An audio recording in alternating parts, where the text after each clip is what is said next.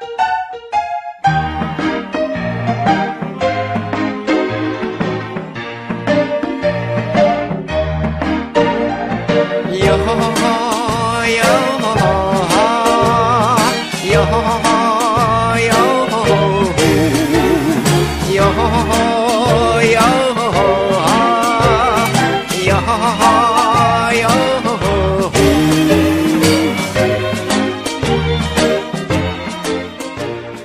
galera, eu sou Evlas Júnior e esse é mais um Yo Ho Ho Ho.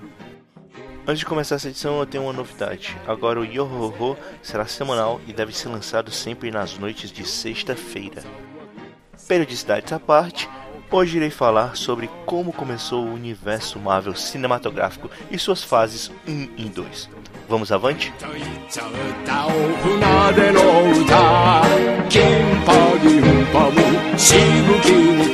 と言っちゃったお船での歌金パ銀パムしぶきに変えて俺たちゃ行くぞ海の限り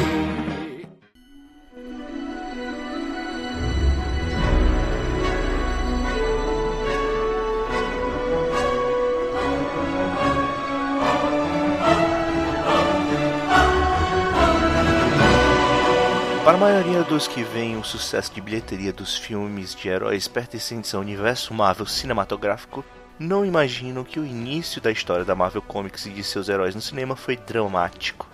Na tentativa de escapar de uma crise financeira, a Marvel Comics vendeu, no início dos anos 90, o direito de várias de suas franquias para serem adaptadas ao cinema. Para auxiliar essas produções cinematográficas, foi criado também o Marvel Studios em 1993.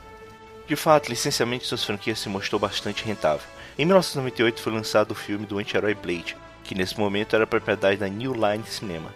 Daí em diante, a Marvel emplacou sucesso atrás de sucesso, como foi o caso também dos filmes de X-Men, licenciados pela 20th Century Fox, e do Homem-Aranha, licenciado pela Sony Pictures. Amargando nesse meio tempo alguns poucos tropeços, como foi o caso dos filmes do Quarteto Fantástico e o filme Demolidor O Homem Sem Medo, ambos também licenciados pela 20th Century Fox.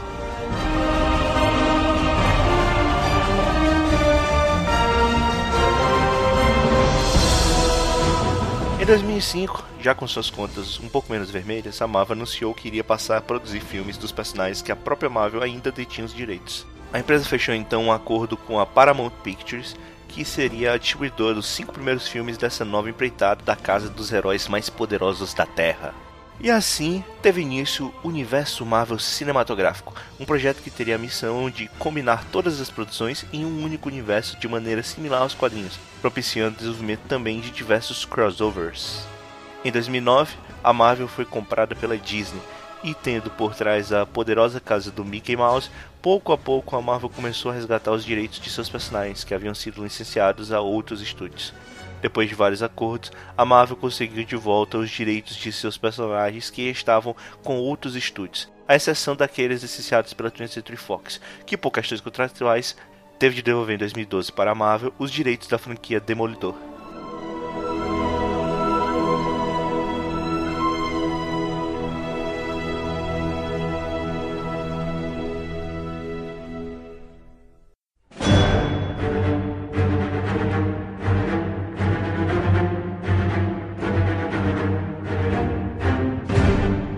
Projeto do universo Marvel cinematográfico, iniciado em 2005, começou com seis filmes, cinco deles distribuídos pela Paramount Pictures e um pela Universal Pictures. Esse primeiro conjunto de filmes se tornou a fase 1 do universo Marvel cinematográfico, conhecido como Avante Vingadores.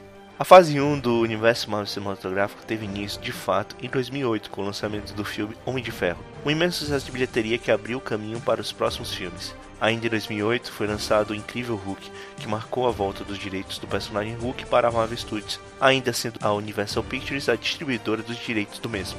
Em 2010 foi lançado Homem de Ferro 2, e nele foi apresentada SHIELD, uma organização que passou a ser o principal elo de ligação entre todos os filmes do universo Marvel cinematográfico. Em 2011 vieram os filmes Thor e Capitão América: O Primeiro Vingador. E em 2012, no filme Os Vingadores, ocorreu o primeiro grande crossover, que também marcou o fim da fase 1. Sozinho, o filme Os Vingadores, que teve um orçamento de 200 milhões de dólares, arrecadou 1 bilhão 519 milhões 557 mil 910 dólares.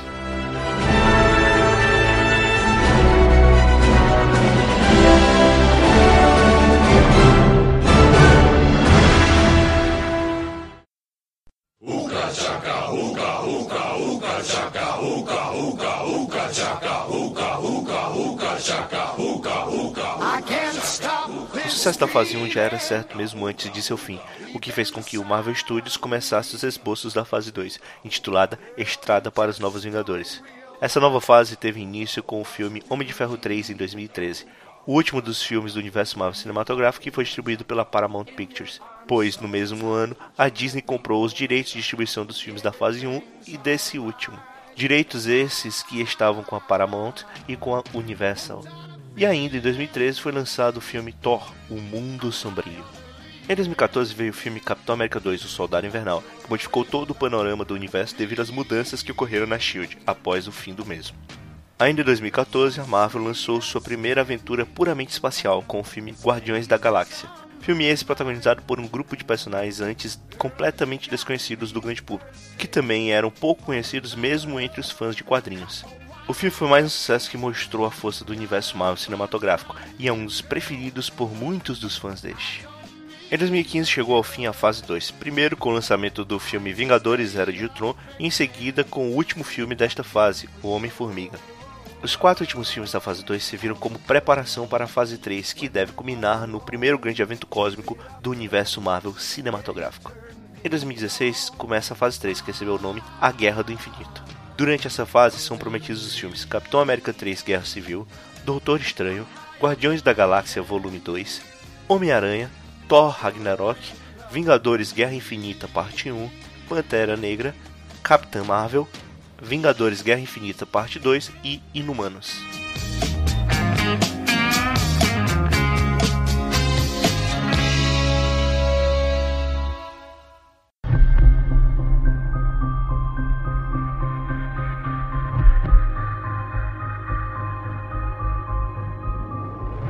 Como maneira de expandir o universo Marvel cinematográfico para outras mídias, durante a fase 2 também foram lançados os primeiros seriados passados dentro desse universo. Em 2013 foi lançado no canal ABC a primeira temporada de Agents of Shield, cujos eventos se passam entre os filmes Os Vingadores e Capitão América 2: O Soldado Invernal.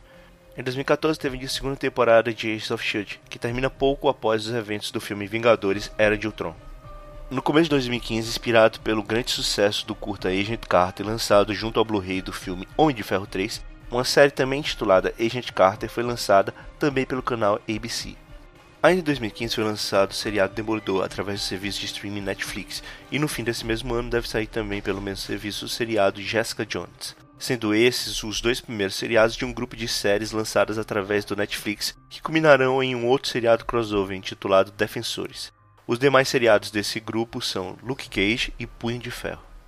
É importante ressaltar que é possível acompanhar o universo Marvel cinematográfico apenas através dos filmes, pois os seriados de TV apenas funcionam como spin-offs, e os seriados do Netflix possuem um mini universo próprio que não se liga diretamente ao universo dos filmes.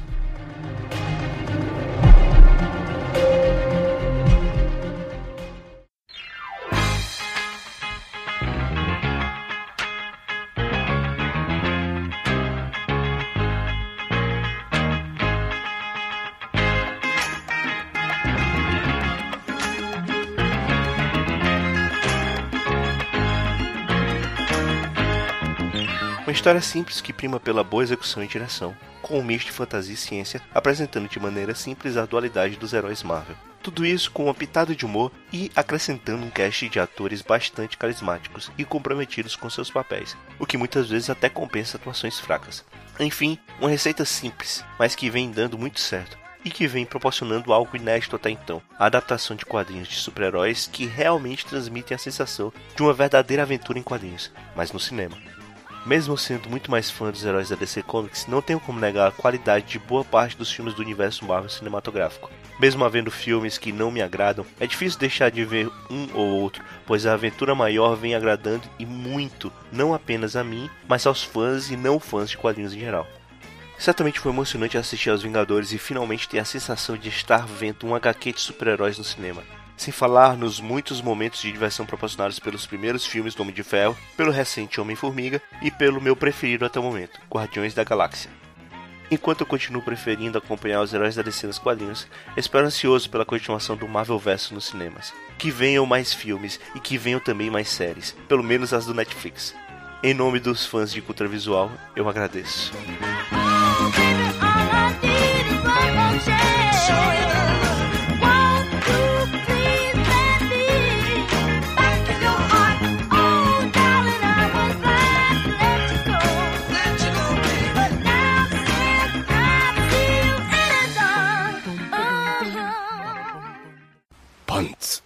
見せてもらってもよろしいですか？見せて！おやおや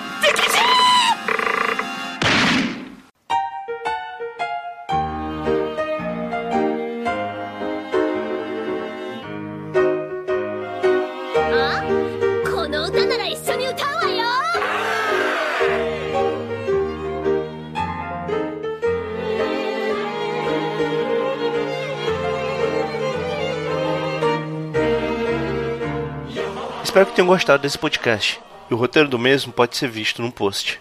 E antes de terminar, tem três recados que preciso passar para vocês. Primeiramente, agora é oficial. O blog Opinando apenas apresentará dois tipos de conteúdos: os podcasts e alguns novos contos de minha autoria. Em segundo lugar, está chegando a edição 50 do podcast sobre músicas e animes, e com isso resolvi homenagear os ouvintes e os convidados, lançando juntamente com a edição 50 um podcast extra com alguns dos melhores momentos dessas 50 primeiras edições. Para isso, eu conto com a ajuda de vocês que acompanham o podcast musical mais animado da Podosfera. Eu gostaria que vocês deixassem um comentário ou enviassem um e-mail indicando qual a edição do podcast sobre músicas e animes que mais gostou e, dentre as muitas músicas recomendadas até então, qual foi a sua preferida. Por último, gostaria que acompanhasse os twitters arroba e arroba Opinando.